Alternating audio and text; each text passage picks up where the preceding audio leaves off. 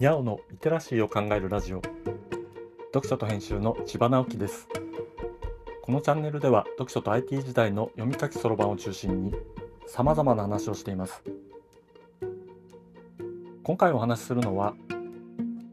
最近聴いている音楽。なぜ年を取ると新しい音楽を聴かなくなるのかというものです。月曜日は自宅の本棚にある本の話をしています。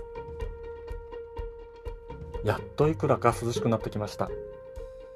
と思ったら夕方になって近くの公園から盆踊りの歌が聞こえてきました。北海道の盆踊りでは日暮れ頃に子供盆踊り歌が聞こえてくるのが定番です。どさんこの方はすでに頭の中にあの曲が流れているのではないでしょうか。どんな曲だろうと思った方のために概要欄に YouTube へのリンクを貼っておきますのでぜひ聴いてみてください。お盆だなぁと感じていただけるかもしれません。こういう曲を耳にするととても懐かしい気持ちになりますよね。子供の頃から聴いている音楽は年をとっても忘れません。10代の感性が豊かな頃に聴いた曲は一生ものになることが多いと思います。僕も若い頃に好きだった曲は今でも好きです。うちの本棚には当時好きだったアーティストの CD が200枚くらいはあると思います。正確な数は数えたことがないのでわからないのですけど。ただこれらは本棚に入ったままで出すことはほとんどないし出しても眺めるだけで実際に再生してみることはありません。そりゃそうです。うちには CD プレイヤーがありませんからね。もちろん CD が再生できるドライブはいくつかありますが、それで音楽を聴くなんてもうありえないのですね。スマホでちょっと検索すれば大体の曲は聴くことができるのですから。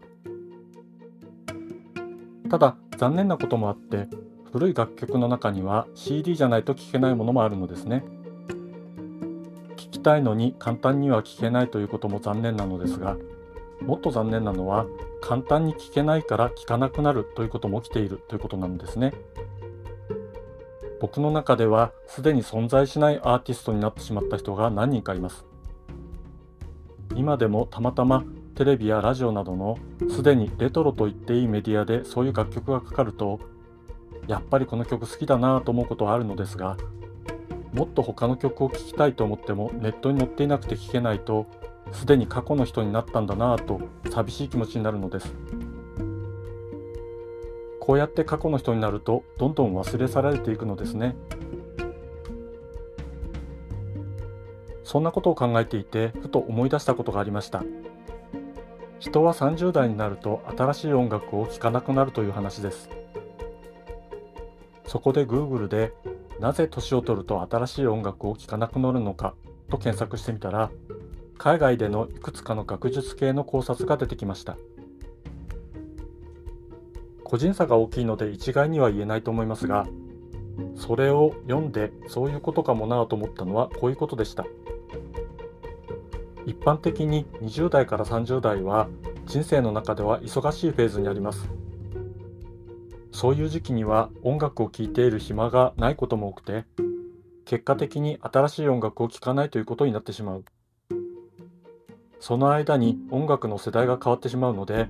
なんとなく新しい音楽にはついていけない感じになってしまうのです。ここでキーとなるのは単純接触効果という言葉でした。いつも接触していると好きになるってやつですね。僕は音楽の思考が割と広い方ではないかと思っています。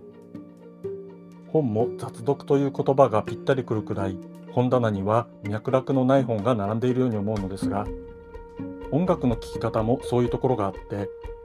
ちょっと変わったところでは日本舞踊の定番の曲を聴きまくるというか舞踊なので見まくるということがあったりクラシックは普通に聴きますしジャズもいろいろ聴きますし友達がロックバンドをやっていたことからロックらしいロックも聴きます。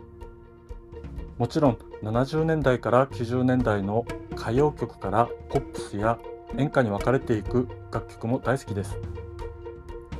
AKB のようなアイドルグループの楽曲を聴くのも楽しいです。初音ミクに代表されるボカロも大好きでそこから始まったボカロ系の楽曲も面白いなと思っていてその流れでコロナの閉塞感の中で花開いた配信出身のアーティストは毎日家で流しっぱなしにするくらい聴きまくったりしています。要するに年を取ったから新しい音楽を聴かないというわけではなくて接触する機会が少ないから聴かなくなるということだと思うのですね。僕は YouTube ミュージックで音楽を聴くので最近の再生履歴を10件チェックしてみたらアドが4曲ヨルシカが2曲世界の終わりずっと真夜中でいいのに夜遊び長い風が1曲ずつでした。この辺りの楽曲を聴きまくる形になったのは YouTube のアルゴリズムの影響が大きいのですが後押しになっていることがよくわかりますよね。Adoはうっせぇわが出会いで刺激が強いけどちょっと好きと思ったのが始まりでしたが今は一日中聴いていて大好きになってしまいました。単純接触効果は本当に強力です再生履歴10曲の一覧を概要欄と書き起こしのノートに載せておきますので興味がある方はちょっと覗いてみてください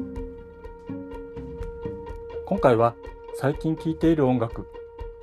なぜ年を取ると新しい音楽を聴かなくなるのかという話をしました。今日はここまで。読書と編集では IT を特別なものではなく常識的なリテラシーとして広める活動をしています。IT リテラシーの基礎を学べるオンライン講座をやっています。詳しい内容については概要欄のリンクからまたは読書と編集と検索して猫がトップページに出てくるホームページをご覧ください。この配信の書き起こしをノートで連載しています。こちらも概要欄にリンクがありますので、フォローいただけると嬉しいです。